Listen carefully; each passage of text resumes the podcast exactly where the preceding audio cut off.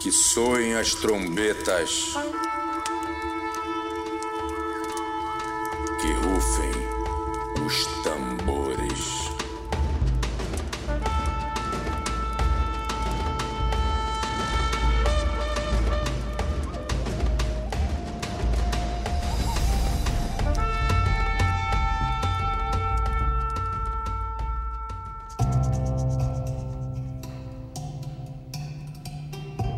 Oi, aqui é o Steven Gen e esse é o podcast Que Soem as Trombetas. Por aqui, a gente vai explorar o potencial médico, científico e econômico da cannabis e dos psicodélicos, substâncias que tiveram proibidas em boa parte do século passado. Para isso, nessa primeira temporada, vou receber médicos, psicólogos, jornalistas, antropólogos e empresários para investigar como maconha, LSD, ayahuasca e outras substâncias estão sendo usadas pela ciência quais foram os motivos que levaram à sua criminalização e como uma nova legislação pode beneficiar pacientes, cientistas e até a economia. Se você é um usuário recreativo, se você se interessa pelo uso terapêutico da cannabis e dos psicodélicos, se você se interessa por ciência, ou ainda, se você quer entender como o mercado dessas substâncias já está movimentando bilhões de dólares anuais gerando empregos, fica por aqui.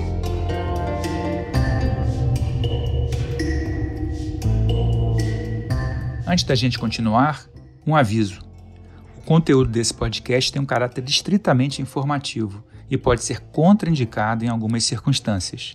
Nenhuma das informações a seguir, em nenhuma circunstância, deve ser usada como recomendação médica. Para isso, sempre consulte um médico. O uso indiscriminado de algumas das substâncias sobre as quais falaremos a seguir podem levar a sérias consequências à sua saúde. Recomendamos cautela. Neste episódio, o papo é sobre o uso terapêutico de substâncias psicodélicas. Para isso, vamos começar recebendo o psiquiatra Luiz Fernando Toffoli, que pesquisa políticas de drogas e psicodélicos, principalmente o uso ritual e terapêutico da ayahuasca. Toffoli é professor do Departamento de Psicologia Médica e Psiquiatria da Unicamp, onde foi um dos fundadores do Laboratório de Estudos Interdisciplinares sobre Psicoativos, além de ser um grande comunicador sobre o tema com seu perfil no Twitter, arroba LF Toffoli.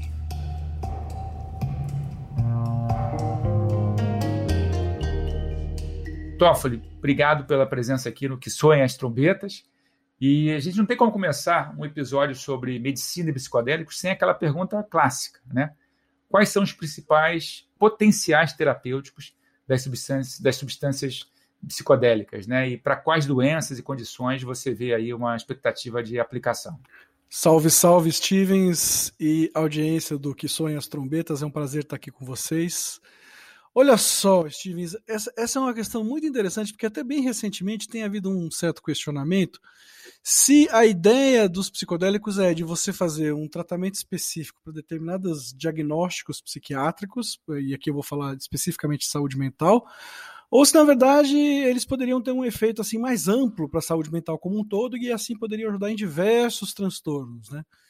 Claro que eh, vou falar aqui dos diagnósticos mais especificamente, que a gente tem algum grau de evidência, mas é, mas é importante a gente notar que muita coisa ainda precisa ser pesquisada. Então nós estamos num campo que está em, em, franca expansão, onde o, o, o, as evidências estão se montando enquanto a gente está conversando, mas que curiosamente, ao mesmo tempo, remonta ao trabalho de gigantes que foi feito na, no século passado, quando os psicodélicos ainda não tinham sido proibidos. Então, grande parte desse processo tem sido um, uma revisita àquilo que já foi descoberto pelos pioneiros, com estudos de melhor ou pior qualidade que agora a gente tem chance de retomar no século XXI.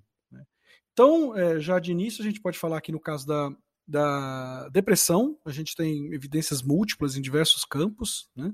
Acho que é importante frisar que quando a gente fala de psicodélico aqui, eu estou falando principalmente de três grupamentos, para a gente entender do que está falando. Está falando dos psicodélicos serotoninérgicos, que são aqueles clássicos que se conhece como se conhecia geralmente com o nome de alucinógenos, né?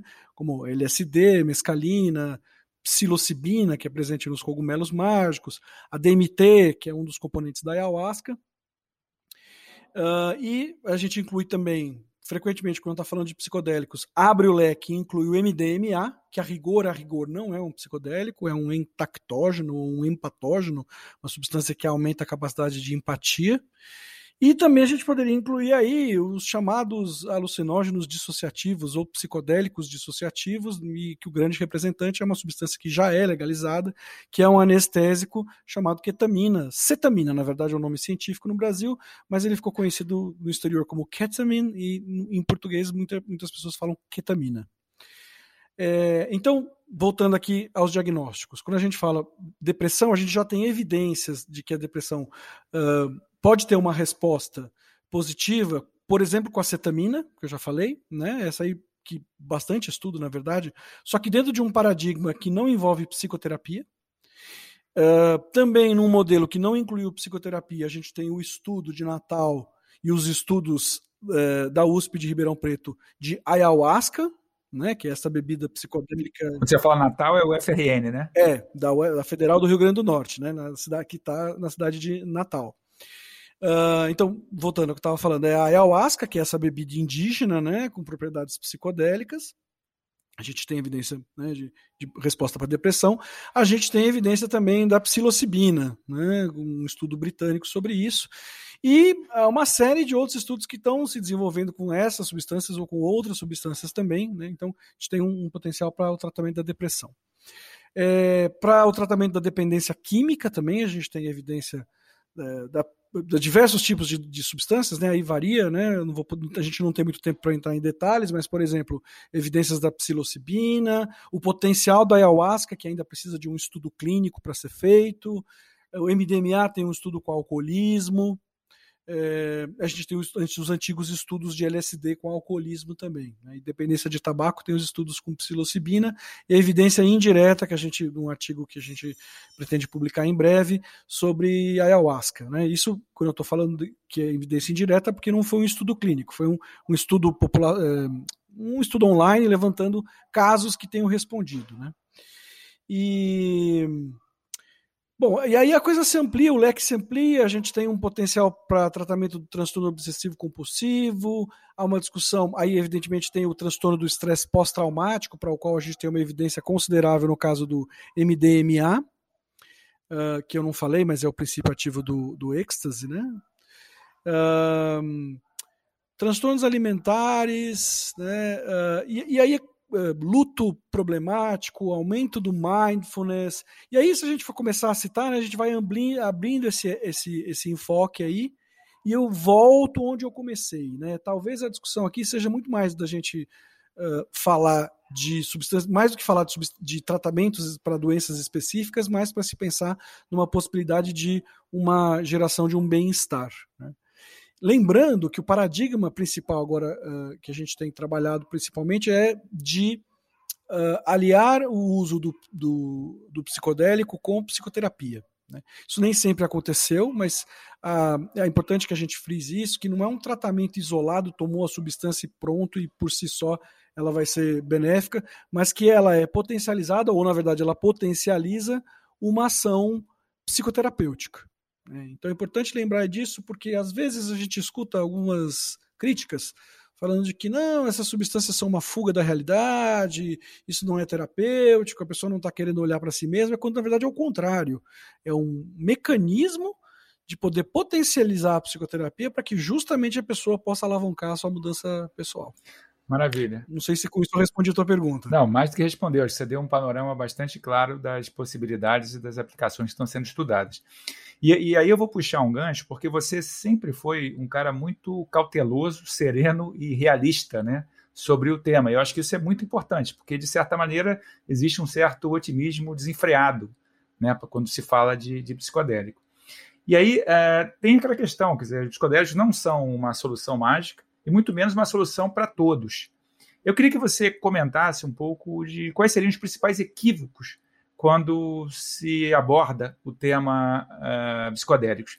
E vou me referir, inclusive, a um cordel que você fez recentemente, muito interessante, sobre aquela série Nove Desconhecidos que está disponível na, na Prime. Né? Então, eu acho que eu vou começar respondendo sobre as limitações, eh, principalmente em termos de quem não, não pode fazer uso da maioria dessas substâncias. Né? É, existem implicações uh, uh, para pessoas que têm diagnósticos de psicose, né? principalmente os psicodélicos serotoninéticos e o MDMA.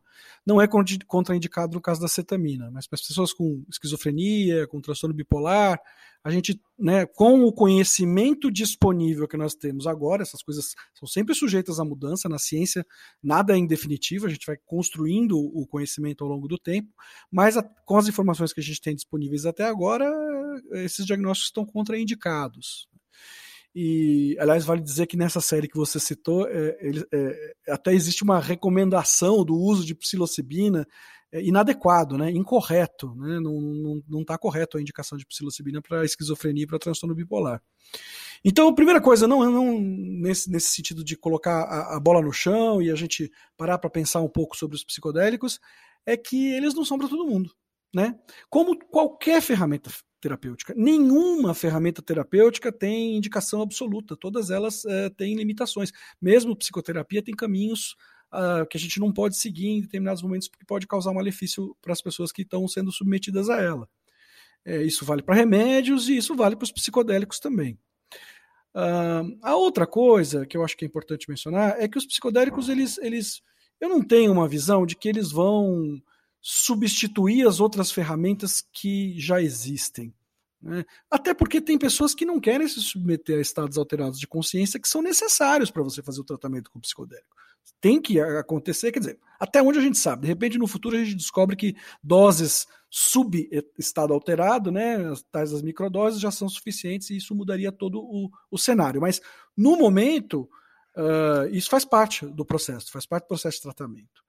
Eh, e as pessoas podem não querer fazer uso disso. Né? E outras pessoas, eu posso garantir para vocês, eh, pelo menos a minha experiência, da minha vivência com a ayahuasca, né, que é legalizada no Brasil para uso ritual, então eu, já, eu fiz parte de um grupo ayahuasqueiro, eu já vi muita gente beber ayahuasca, eu posso dizer que a ayahuasca não resolve todos os problemas.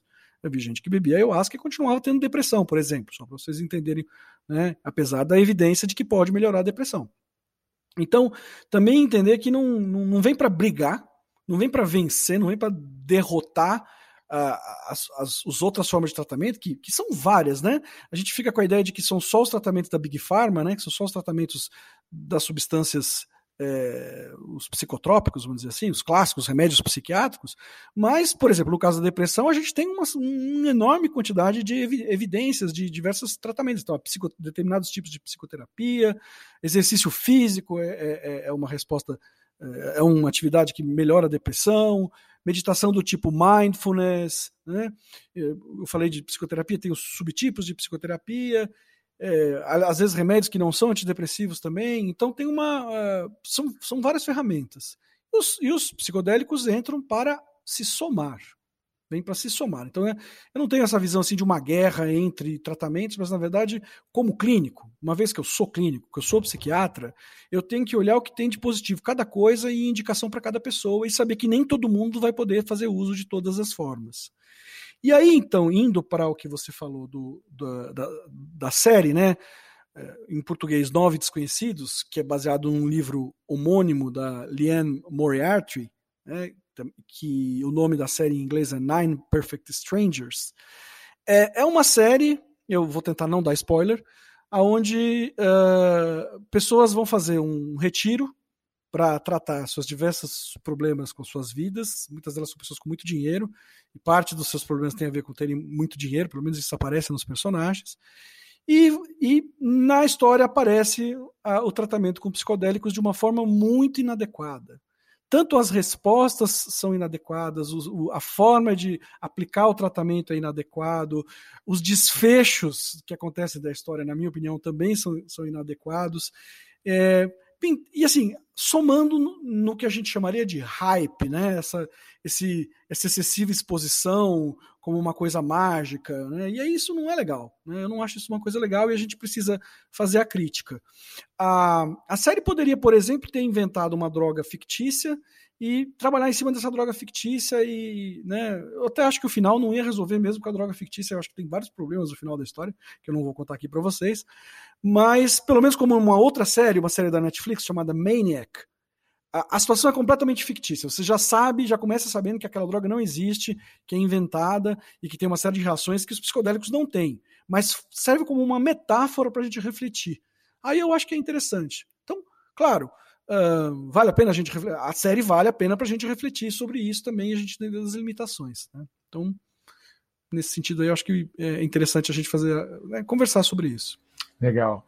Eu vou voltar num, num, num, ponto que você comentou na sua resposta, que era a questão da, da, da, experiência em si, né? E dentro das experiências com psicodélicos tem aquilo que a gente chama de experiência de pico. Queria que você explicasse para a gente o que é a experiência de pico e qual a importância né, no tratamento é, com psicodélicos. Então, era dessa experiência de pico que eu estava falando, de certa forma, quando eu dizia que nem sempre todo mundo está disposto a passar por uma experiência forte, transformadora. Né? É, existe né, uma, uma, especulação dentro do campo da ciência psicodélica e da terapêutica psicodélica é, sobre a necessidade de você passar por essas experiências para encontrar estados curativos. Né? A gente tem alguma evidência de alguns estudos e que é, Quanto mais próximo as pessoas chegarem desse estado, que alguns vão chamar de experiências místicas, outros vão chamar de dissolução do ego. Eu gosto desse termo que você usou aí, experiência de pico, porque é, é, é mais, um pouco mais neutro. Né? Porque até que ponto a pessoa vivencia, interpreta a, a sua comunhão com o universo, sintonia com a existência. E a gente pode usar uma série de outras metáforas que não precisam ser místicas. Mas algumas pessoas vão interpretar isso de uma forma mística e não vejo problema nisso. Né? É, mas o, a gente tem alguns estudos que mostram que chegar nesses estados pode estar associado a ter uma melhor resposta terapêutica, né? especialmente em estudos que têm a ver com é, dependência química. Né? É, alguns autores vão chamar de experiência mística, outros autores vão chamar de dissolução do ego, né? que é, é a ideia de que aquilo que mantém o seu eu separado do universo perde uma, as paredes, né, de certa forma, e você conscientemente, sem perder a consciência, sem deixar de ser você mesmo, então parte deste ego está preservado, reconhece a sua interconexão com o universo. Né? Uh, que também, né, de certa forma, isso parece estar envolvido em, em, em respostas positivas. É, acho muito interessante estudar esse tema, tanto do ponto de vista terapêutico quanto do ponto de vista das, das diversas formas de se analisar o fenômeno é, neurocientificamente, né, pela, pela ótica das neurociências, porque é, é, há o relato subjetivo de pessoas que passaram por experiências psicodélicas, muitas vezes que não eram, inclusive, preparadas para serem terapêuticas, que relatam essas experiências de pico como transformadoras e como né, game changing, né, mudou o jogo da vida. Uh, isso, de certa forma, como a gente poder propiciar que essa experiência seja positiva e transformadora né, é um dos desafios da ciência psicodélica. Conseguir construir melhor dentro de um certo grau de imprevisibilidade, porque sempre há um grau de imprevisibilidade nesse campo, né, respostas mais seguras e mais direcionadas para a transformação positiva das pessoas. E também descobrir no futuro até que ponto, como eu já falei, mencionei anteriormente, até que ponto elas são necessárias. Isso ainda não está completamente claro. Né? Pode ser que para algumas pessoas elas sejam e para outras não. Pode ser que para algumas condição, ela, condições elas sejam e para outras não. É bem interessante, porque tem, inclusive, né, vários grupos de pesquisa buscando dissociar alguns dos efeitos é, potencialmente terapêuticos dos psicodélicos né, da, dessa experiência de pico. Então, tem muito, muito espaço para pesquisa nessa área. Com certeza. Tem até o debate, né? Isso. Recentemente teve o debate entre né, se as experiências de pico seriam necessárias ou não para ser terapêutico. Né? Perfeito. Um, um, debate que a gente ainda não tem a resposta absoluta. Sim, sim. Um outro ponto que eu acho que é legal conversar contigo, eu tenho certeza que você recebe aí dezenas de pedidos de indicação de terapeutas psicodélicos, né? Perguntando onde, como fazer o tratamento. Né? Como é que está a realidade né, do, do, tratamento ou do potencial tratamento com psicodélicos no Brasil e no mundo? O que, que tem disponível hoje? É, o que está absolutamente dentro da lei como forma de ser aplicado é a cetamina, que tem sido aplicada no Brasil basicamente como um medicamento sem associação à psicoterapia. Então há um grande potencial no futuro, né, para que se possa explorar também, na minha opinião, o aspecto psicoterapêutico da cetamina. ela funciona como se fosse um tratamento biológico, né? Você, é, a pessoa com uma depressão refratária vai lá, recebe uma, uma infusão é, é, na veia ou uma injeção subcutânea, né? Como uma injeção que se faz para é, diabetes, quem, quem toma insulina, né? Na, normalmente, né, a famosa injeção na barriga, o pessoal diz. É, e e passa pela experiência, e com isso diversos pacientes têm respostas até. Eu cheguei a ver algumas respostas bastante é, interessantes, é, impressionantes de, de, alguns pacientes com, com acetamina. Uh, que, a meu ver, poderia ser potencializado, potencializado com psicoterapia. Dito isso, outro tratamento que você possa, assim, ó, eu vou lá e você vai me tratar com ayahuasca, com, com cogumelo, com psilocibina, com LSD, com DMT, o que seja, não estão, ou, ou MDMA, rigorosamente não estão dentro da lei. Né? Então não é regulamentado isso. Existe uma, uma, eu não cheguei a mencionar essa substância, existe uma, uma zona cinzenta para ibogaína, que é uma outra, é um outro alcaloide de origem vegetal, né, de uma planta africana, a, a, a, o tabernante iboga, e que ela não é nem proibida e nem uh, uh, completamente regulamentada como, como terapêutica, mas existe uma franja legal e é possível esse tratamento acontecer eh, dentro da lei. Né? Assim, eu digo quando eu digo tratamento é o, o, o terapeuta ir lá e, e, administrar e acompanhar a administração do tratamento no, no paciente. Né? Agora, é uma substância que é, é, é, bastante difícil de se manejar, ela tem riscos, não é todo mundo. Aí, realmente, nesse caso dessa substância, existe um risco de, é, de vida para quem tem algumas determinadas alterações é, cardíacas, né, do, do, da condição cardíaca, do ritmo cardíaco. Então, não é para todo mundo e, e, e, é, é um recurso assim de, de grande impacto, principalmente para a dependência química. Né. E que também, vou, volto a dizer, não funciona para todo mundo. Eu já vi casos que não responderam. É, eu não quero ser, fazer o papel de chato. Eu só quero que as pessoas entendam que é, não tem milagre, entendeu? Não tem. É, eu sei, assim, as pessoas em busca de uma cura para si ou para os seus uh, familiares, elas ficam bastante desesperadas em busca de um, de um cuidado, né? Mas, mas a gente precisa também tomar um certo, uh, uma, um, como eu disse, dar um, colocar a bola no chão, dar um passo para trás e, e, saber que tem limites, né? Alguns deles podem ser benéficos, mas outras horas podem não, não funcionar. Então, isso é o que pode ser feito. Um, então, LSD, psilocibina, DMT, ou mesmo a ayahuasca, que está regulamentada para uso ritual, não estão regulamentados para que um, um, um, médico, um terapeuta administre.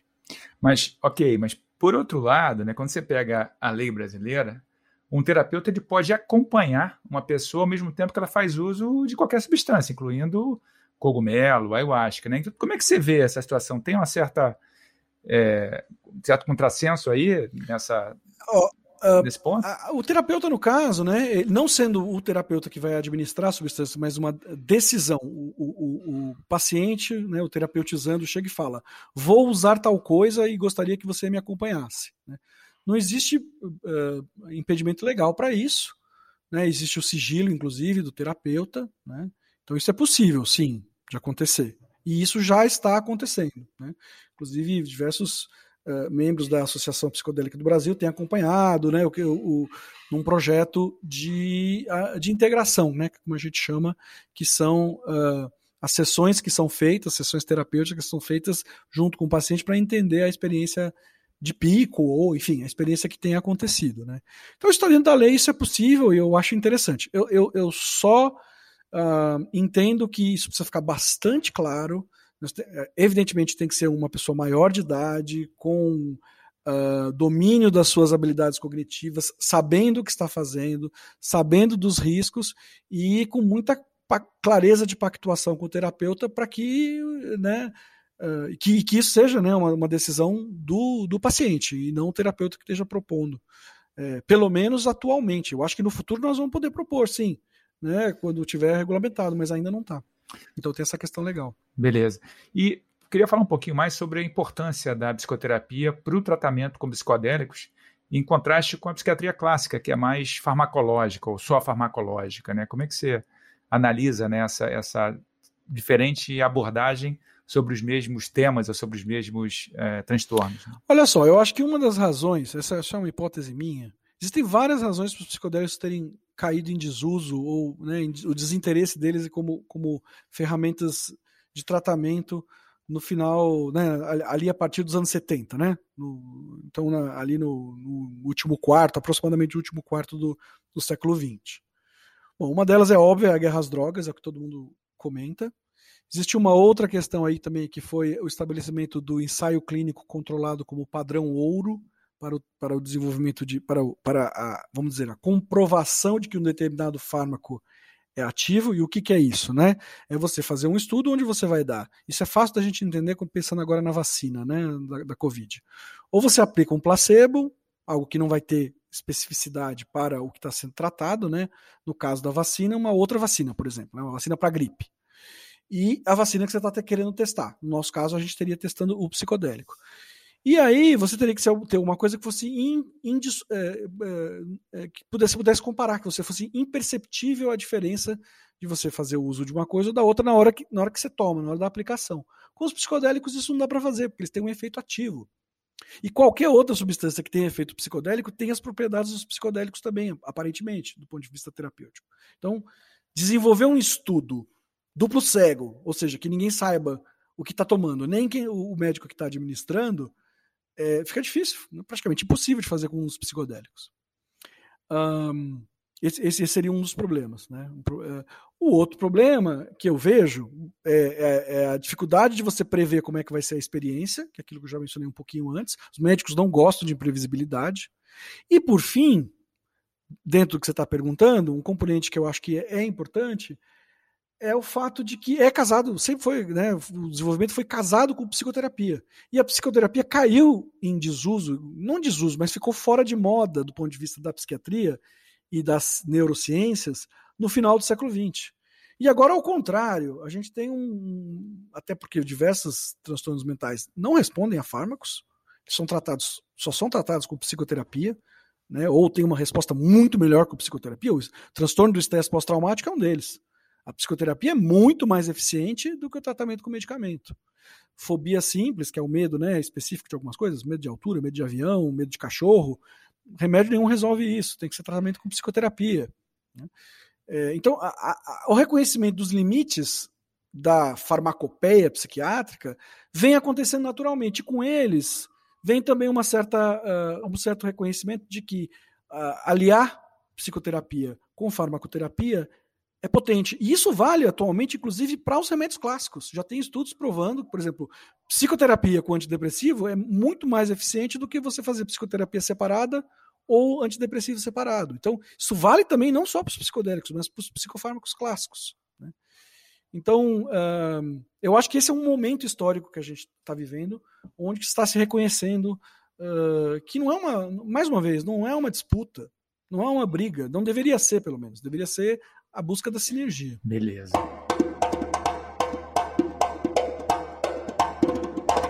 Antes da gente continuar com essa conversa, um aviso dos nossos apoiadores. Se você se interessa pelo avanço do uso médico, científico e pelas oportunidades de negócio envolvendo cannabis e psicodélicos, fica ligado nas redes sociais do The Green Hub, do SEC, Centro de Excelência Cannabinoide, e da Sairama.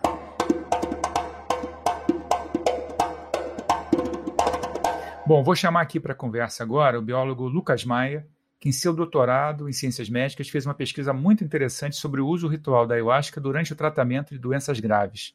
Lucas também atua investigando os efeitos terapêuticos de outras plantas e substâncias psicoativas para o tratamento de transtornos psiquiátricos, além de ser cofundador e atual coordenador da plataforma de divulgação científica Ciência Psicodélica. Lucas, seja bem-vindo aqui no Que Sonham as Trombetas. E eu vou começar com uma pergunta que é, nos remete ao Aldous Huxley, né, que um escritor inglês, autor de Admirável Mundo Novo, A Ilha, Portas Abertas da Percepção, e uma pessoa que no, no fim da vida dela, no fim, na verdade no leito de morte, pediu para a esposa para é, receber uma dose de LSD, isso em 1963. Quer dizer, então a gente está falando aqui da questão dos cuidados, de certa forma, dos cuidados paliativos, né? Como é que essa questão ela foi tratada durante essa primeira onda de pesquisas com psicodélicos nas décadas de 1950 e 60? Como é, como é que era abordada a possibilidade do uso de psicodélicos enquanto cuidado paliativo? Olá, Stevens. Olá, todo mundo que está escutando a gente.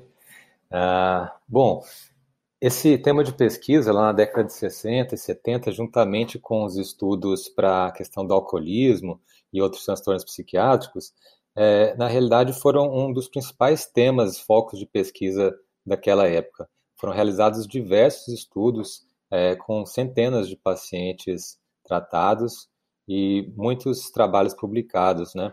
É, ele é interessante essa história porque é, Huxley tem, é, a, ele falece em 63, como você disse. Em 64 é publicado um estudo em Chicago, num, é, pela Escola Médica de Chicago, um pesquisador chamado Eric Cast, que era é, um médico que tratava dor.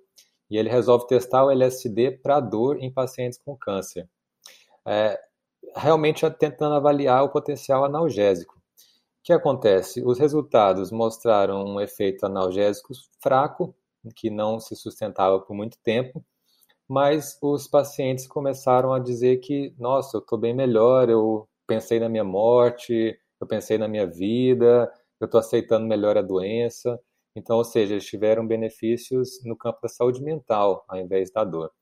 E em 69, um grupo já na, na, é, no Instituto de Psiquiatria é, de Maryland, que depois é, foi é, teve algumas conexões com a John Hopkins University, hoje é que tem feito a maior parte dos estudos, quer dizer, um dos centros, dos grandes centros tem feito estudos assim. É, é, então, naquela época, eles, em 69, publicam o primeiro trabalho com é, pacientes com câncer avançado e em estágio terminal, testando o LSD para essa melhorar essa melhorar parâmetros de saúde mental, melhorar a qualidade de vida, o bem-estar, é, relações sociais, nesse âmbito do cuidado paliativo, que naquela época né, nem existia esse termo ainda, mas é, os cuidados paliativos eles, eles procuram então beneficiar essas pessoas em estágio de é, fim de vida no âmbito tanto físico, ou seja, pelo controle da dor, enfim, sintomas físicos, mas também psicológico, também social, melhorar suas relações em geral, que também vai impactar né, em questões psicológicas, e é, espiritual também. Muitos desses pacientes, ao ser é, encarar um, um, diagnóstico desse e, e, e, descobrir que de fato vai morrer, eles entram num sofrimento existencial, espiritual muito grande. E que muitas vezes não, é, não, não consegue ser tratado, não tem boas respostas com psicoterapia ou mesmo com psiquiatria e fármacos é, psiquiátricos tradicionais. Algumas pessoas têm, outras não. E essas que não, possivelmente, e, é, os estudos realizados desde aquela época e hoje em dia, né, que foram retomados, revisitados agora com uma metodologia um pouco mais rigorosa, né, controlado por placebo, etc., é, verificaram efeitos positivos, né? efeitos é, de melhora na saúde mental, de melhora nessa questão do bem-estar é, espiritual, redução do medo da morte e investigações dessa natureza. E como é que você chegou nesse tema, né, como tema de pesquisa? E também por que você escolheu estudar esse tema aliado à ayahuasca? Uhum. Então, Stevens, eu me faço essa pergunta, eu, eu não sei o que, que veio primeiro, se foi o ovo ou a galinha. Eu acho que as coisas vieram juntas ao mesmo tempo, porque na mesma época que eu começava a estudar psicoativos, é, no meu mestrado que eu fiz na, na Universidade Federal de São Paulo, lá nos idos de 2010, é, foi também a época que eu comecei a ter contato com é, estudos relacionados à, à morte. Né? Eu li um livro que me impactou muito, chama-se O Livro Tibetano do Viver e do Morrer que é um, uma espécie de uma releitura do livro tibetano dos mortos. O que acontece? É, nessas culturas né, orientais, e o budismo tem um trabalho muito é, forte nessa questão, de entender a morte como é, é um, um processo inevitável e que devemos morrer da melhor forma possível, né, com o mínimo de sofrimento, é, para que seja uma, uma morte em paz, pacífica, né? É, uh, e isso se choca muito com a cultura mais ocidental, assim, em que a morte muitas vezes é um processo muito doloroso, de muito sofrimento, às vezes é, em, em um ambiente muito é, complicado, sem apoio familiar, é, enfim. É, e o, o, próprio falar sobre a morte muitas vezes é desestimulado, é visto como um assunto de não, nem fala sobre isso porque atrai, não, né? Então, é, é uma cultura de melhorar-se a qualidade de morte. Isso me interessou muito, porque eu acho que é muito necessário, né? E quando eu juntei as duas coisas, estudos com psicodélicos que é, visam é, trazer opções terapêuticas para melhorar a qualidade de morte, chamamos assim, é, é as coisas casaram para mim. Eu fiquei muito interessado nesse tema. E no meu doutorado já na Unicamp, que o professor Toffoli está aqui conosco, foi o orientador, uh, a gente resolveu uh, pensar a respeito disso em relação da ayahuasca, né? Porque a gente já sabia que muitas pessoas com doenças graves, principalmente câncer, estavam procurando ayahuasca, a experiência com ayahuasca e relatando benefícios, sejam benefícios é, psicológicos no âmbito da saúde mental, quanto também é, de melhorias na, no, na própria evolução, tratamento da doença. E aí a gente foi procurar essas pessoas, entrevistei elas, né? Fizemos um, banco de dados amplo, analisamos. E você quer saber os resultados? já posso... Que era, era a minha próxima pergunta. ah, então já vou adiantar. É, bom, é, é, é assim, é, é, vale frisar que é um, é um estudo observacional, né, de entrevistas. A gente não fez a, a não administrou a substância, conduziu a experiência, não é um estudo clínico controlado, então os achados são é, preliminares e eles servem principalmente para estimular novas pesquisas mais rigorosas, né? Mas é, o que as pessoas me contaram, e nisso haviam pessoas com câncer, pessoas com HIV, pessoas com esclerose múltipla, outras doenças neurodegenerativas, todas elas que de alguma maneira é, trazem um risco para a vida ou um risco de ficar é, é, com uma incapacitação muito grave, né? É, isso impacta muito a saúde mental dessas pessoas. Então, a primeira coisa foi melhoras na saúde mental. No momento que a pessoa pôde é, é, ter um momento de introspecção, às vezes resolver conflitos pessoais da sua própria autobiografia, né, se perdoar, ter mais compaixão consigo mesmo. Isso, por si só, já trouxe uma melhora na sua qualidade de vida, na saúde mental. No entanto, a, o principal né, achado em relação à, à, questão da doença propriamente dita é que essas pessoas puderam, é, dentro desse, dessa introspecção, de, dessa experiência subjetiva, né, durante o ritual com a ayahuasca, ressignificar a própria doença, né, trazer novos significados para a doença. Muitas vezes a doença no início vem com um significado é, muito negativo, no sentido de, nossa, isso veio para me matar, isso é ruim. Né? E depois da experiência, muitas pessoas me falaram que começaram a enxergar a doença como um veículo para a sua própria autotransformação e que isso no final foi até bom a ela. Então, isso muda muito a relação que ela tem com a doença, a aceitação da doença, a diminuição do medo da morte, até a aceitação da própria morte. Então, esses foram os, os principais. Algumas pessoas relataram também benefícios físicos de melhora de imunidade, uma melhor resposta do tratamento, mas isso é mais incipiente ainda porque nós não analisamos ali parâmetros médicos, né? Mas, enfim, tem alguns estudos aí mostrando talvez benefícios é, fisiológicos da ayahuasca, coisa que ainda está para ser melhor estudado, né? Cara, muito, muito interessante esse estudo.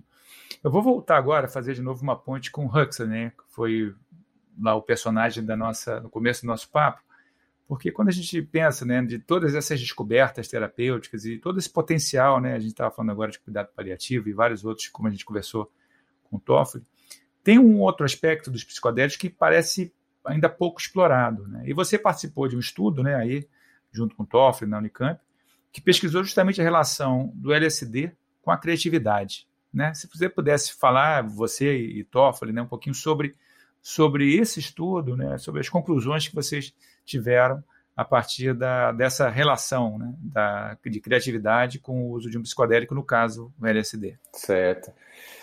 Sim, é, há muitos relatos né, da, da, relação entre psicodélicos, LSD, criatividade, a história do movimento hippie, a questão relacionada com a arte, com a música, etc. Né? Só que estudos mesmo, propriamente ditos, tem muito poucos né, na literatura.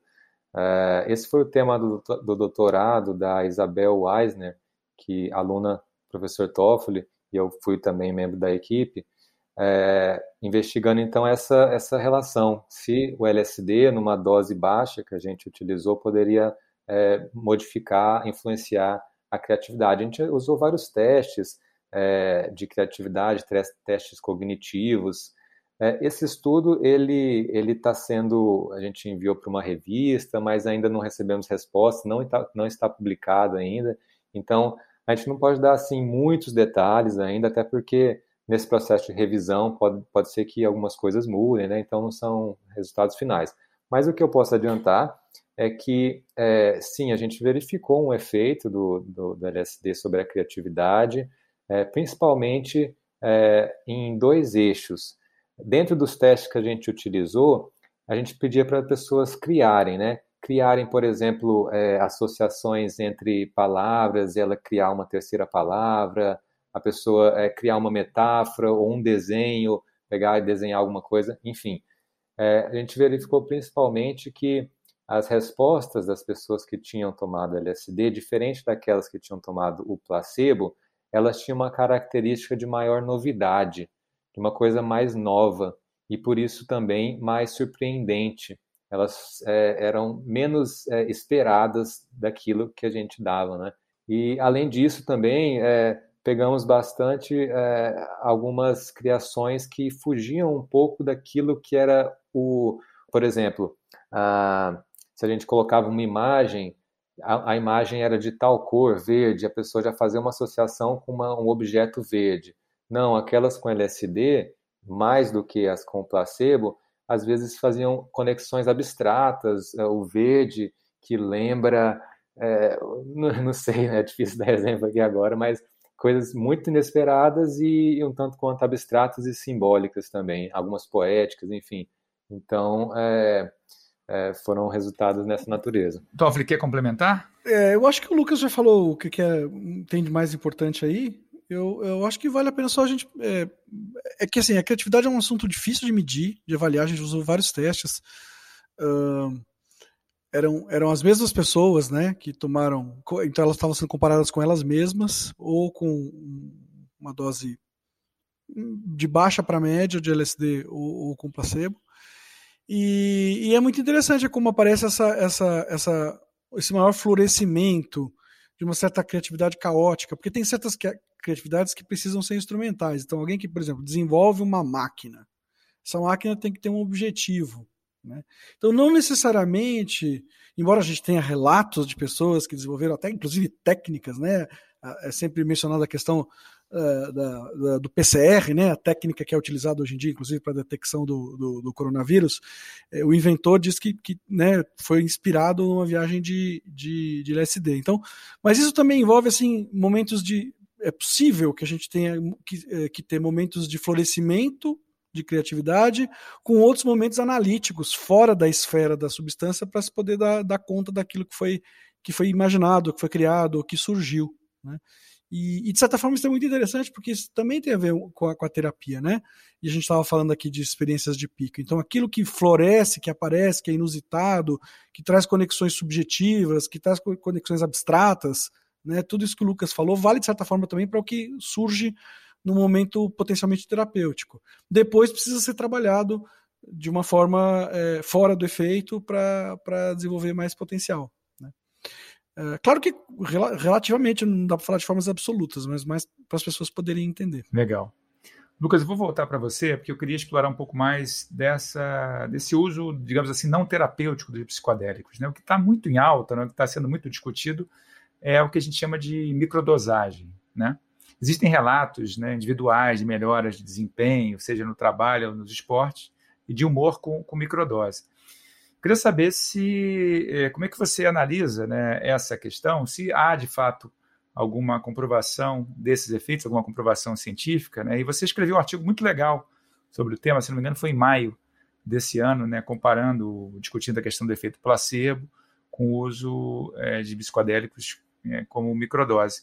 Então, como é que você está vendo né, esse movimento né, do uso é, muito grande, né, podemos dizer, de, de psicodélicos como microdose e a, a comprovação científica possível desses efeitos?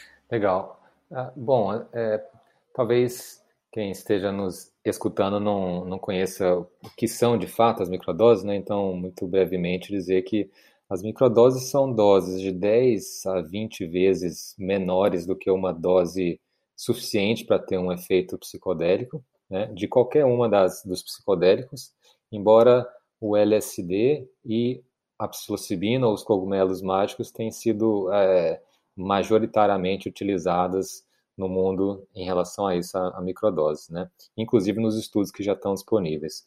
E as pessoas então utilizam num, um protocolo, um regime de usa um dia, folga dois, usa de novo e assim pode fazer por semanas ou até meses. O que, que a gente já tem de evidência a respeito disso?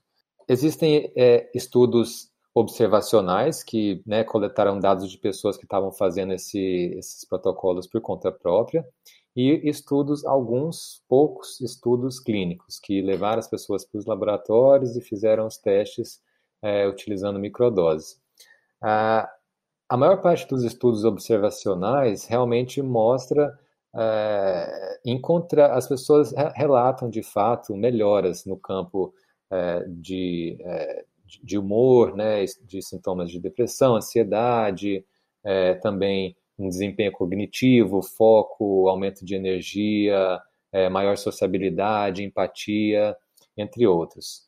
É, no entanto, esses estudos eles estão baseados nesses relatos. A gente não sabe, essa é a grande questão né, relacionada às microdoses, se esses efeitos são de fato da substância, um efeito ali farmacológico específico, desencadeado pela substância, ou pelo fato da pessoa estar se dispondo a ter uma experiência nova, tudo que é, muda na sua, na sua psique, no seu estado emocional, estado de presença, quando ela tem esse comportamento, né? Um efeito da expectativa também, a expectativa do efeito positivo, que a gente pode chamar de efeito placebo, né?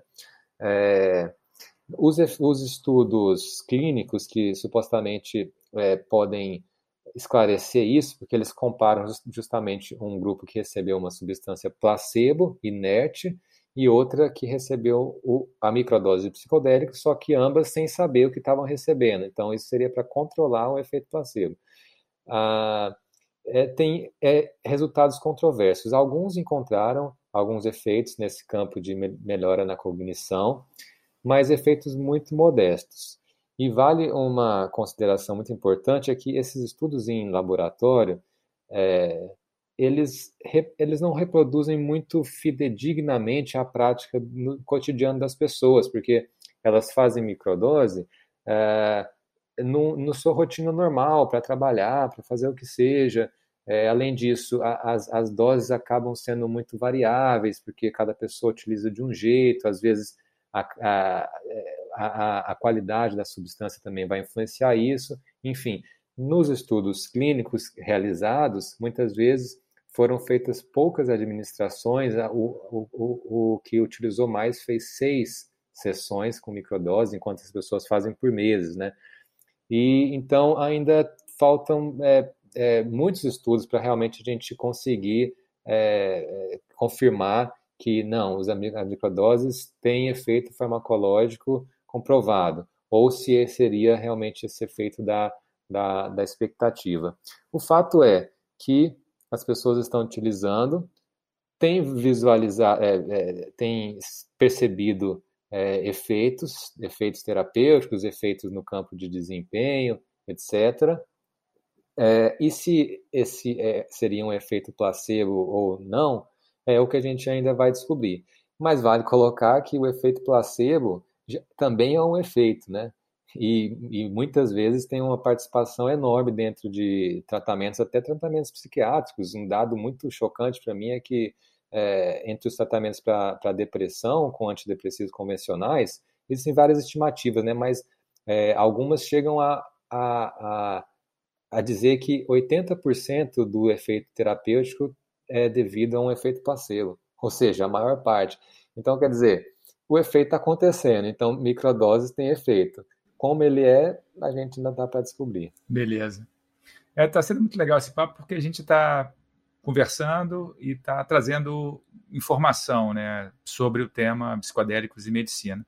E eu vou puxar uma pergunta que é para vocês dois, né? Lembrando que você, Lucas, é fundador do site Ciência Psicodélica e o Toffoli é bastante ativo no Twitter com cordéis incríveis, né? Porque a gente está aqui nessa nesse papo, mas é de fato muito interessante e não é à toa que ele tem um número cada vez maior de seguidores. Então eu queria saber de vocês qual a importância da comunicação e da divulgação científica para a evolução das pesquisas e dos próprios tratamentos e novos protocolos com, com psicodélicos. Esse, a, a criação desse site, Stevens, é, cienciapsicodélica.com.br, ele que, que, que, é relativamente novo, né, foi fundado em dezembro do ano passado, é, mas a ideia já estava na minha cabeça há muito tempo, é, porque muitas pessoas vêm é, perguntar para a gente, a gente que é dessa área, você também deve receber muitas solicitações desse tipo, se, se existem é, material, literatura, é, estudos em, em, português, porque não é todo mundo que consegue ler inglês. Tem muito material em inglês, né? Tem sites, tem artigos, tem textos N, mas em português tem muito pouco. E, e então é, a gente, é, é, eu e mais alguns amigos que participam, a gente viu essa, essa lacuna mesmo na, no Brasil de ter uma, uma informação é, de qualidade, né, com, com rigor científico, que essa é outra coisa, né? É, existem às vezes matérias jornalísticas ou mesmo em outros sites é, de, enfim, curiosidades e afins. E como esse tema psicodélico está muito em voga atualmente, há um risco também de é, algumas tendências, algumas é, notícias que vêm é, é, motivar, é, como posso dizer, um, umas é, moda, digamos assim, né? Que sai um estudo, aí pega-se o resultado principal desse estudo e coloca como manchete, mas se for, for olhar o estudo mesmo, tem um monte de considerações. É tudo isso que eu estou falando, assim, ah, sai um estudo microdose funciona. Aí todo mundo vai acreditar que microdose funciona, mas não é bem assim. É, então, ter esse crivo né, é, científico, e como cientistas a gente também tem esse papel de ter um olhar crítico e divulgar isso, mas com uma linguagem mais acessível, mais clara, que todo mundo possa entender. Esse é o objetivo principal. É, sem isso, muitas vezes, ou a gente fica refém né, de uma, uma análise que não tem uma análise crítica muito rigorosa, ou então a gente simplesmente não tem acesso à informação porque ela não chega até a gente. Perfeito, cara. Toffoli. É, eu acho que a questão. O, o Lucas resumiu a, a, questão, né? Resumiu a demanda, essa necessidade da gente ter informação de qualidade, eh, de uma forma acessível em língua portuguesa. E eu me movo um pouco também nessa direção, mas só que aí numa plataforma específica que é o Twitter, principalmente. Né? Tem o Instagram também, mas é onde realmente tem audiência é no Twitter. Então é uma forma de, de, de trazer o tema, de dialogar com as pessoas. As pessoas é, é, sentem muita necessidade né, de, de, de, buscar informação de qualidade nesse, nesse campo. Então é mais ou menos né, isso que eu tento fazer de uma forma não tão profissional. O Ciência Psicodélica é, é um canal profissional nisso. Recomendo a todos que é, é, sigam o Ciência Psicodélica nas redes sociais, que visitem o site, que conheçam, porque é um trabalho de excelente qualidade. Maravilha.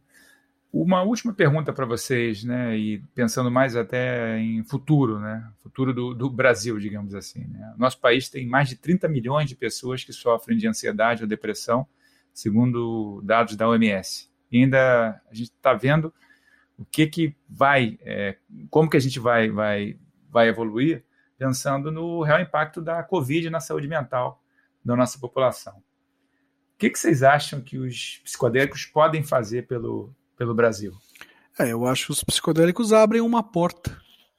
Né? E o Brasil, especificamente falando de Brasil, a gente, né, como você sabe, Stevens, é, é um dos países que tem mais produzido ciência de qualidade, né? Estamos bem no ranking é, mundial é, de produção científica nesse campo. E uma das razões é o fato de que a ayahuasca foi regular, num, num, momento histórico muito interessante da redemocratização, um processo que começa uh, no início da redemocratização e, e vai se consolidando até o início do, né, se, se fecha ali e, e, e firma no, na primeira década do século XXI, né, que é o fato da ayahuasca ser usada para fins rituais. A gente tem uma essa permissão, essa e, e, que eu acho que mostra o quanto que a proibição dificultou no mundo como um todo a pesquisa, né? É, o fato de a gente ter uma substância psicodélica, um líquido psicodélico de origem é, indígena, então isso também puxa para né, e, de, e, de, e, utilizado por, por religiões sincréticas com componentes indígenas, da, da africanidade também, e também da, da, da tradição europeia, né, mostra um secretismo, uma, uma composição aí de uma riqueza cultural brasileira, né, que é o nosso grande, nosso grande trunfo, que é o que me faz pensar que é o que esse país tem de mais bonito diante das coisas muito tristes que têm acontecido nos últimos tempos aqui nesse país. Isso também foi o, o, a, nossa a, a, possibilidade de manter o campo aberto e fazer pesquisas, né? E aí que agora estão se abrindo também aos poucos para outras substâncias também no campo da, dos psicodélicos. Então eu acho que é um país que merece respeito nesse campo, que merece ser ouvido, né? Tem sido ouvido lá fora, né? E que, bom, aí agora a gente começar a, em breve, poder colher os frutos dos potenciais terapêuticos que eu acredito que vão ser desenvolvidos por essas substâncias no nosso país. E aí, mais especificamente, acho que é importante a gente fazer uma reflexão que este é um país, né, de, como se diz, de renda, renda média e baixa, é um, ou seja, um país, como antes se dizia, um país em desenvolvimento, e nós temos um sistema de saúde é, que é o maior sistema de saúde público do mundo, em número de, de, pessoas cobertas, né? E que a gente tem que pensar nessas pessoas do SUS. Nós não podemos ficar pensando só em retreat, em, em, em né, que são os tais dos retiros para pessoas endinheiradas. A gente tem que pensar nos psicodélicos para todo mundo que precise deles. É, eu acho concordo plenamente. A única coisa que gostaria de adicionar um pouco, uma visão um pouco mais assim, em termos de desenvolvimento do ser humano, né? Eu acho que é, os psicodélicos podem contribuir para o Brasil, mas também para o mundo nesse aspecto de, é, olha, é, não estou aqui dizendo que psicodélicos vão mudar o mundo e que isso depende muito de cada pessoa. Né? Algumas pessoas, como estava falando no início, mesmo com psicodélicos, não vão mudar suas características e forma de pensamento, etc. Mas existem alguns estudos bem interessantes aí, é, incipientes ainda, mas mostrando coisas como é, desde melhores hábitos de vida até é, é, mudanças em concepções de é, relação com a natureza, é, posições políticas. Então, é uma visão talvez otimista, mas eu, eu acredito eu acredito, é, que nesse potencial dos psicodélicos de mudar mentalidades, né? E, e isso tanto a curto prazo, né, de uma pessoa começar a ter uma relação, por exemplo, melhor com a natureza e começar a se preocupar com questões ambientais, acho que as questões atualmente é, são das mais críticas, né? Até no modo como ela vai educar seu filho, por exemplo, e a, e a visão que esse filho vai ter. Então, nessa perspectiva, acredito que os psicodélicos podem ter um impacto aí para o Brasil, para o mundo. Maravilha. Então, com esse tom mais otimista em relação ao futuro, a gente encerra aqui esse episódio. Agradecer muitíssimo ao Lucas, ao Toffoli, recomendar a todos que sigam os dois e, a, e todo o trabalho que eles têm feito. Muito obrigado aqui pela presença no Que São as Trombetas. Queria só dizer que é um prazer estar aqui com o Lucas também. Igualmente. Meu orientando, doutor Lucas, queridão. Valeu, professor. Maravilha.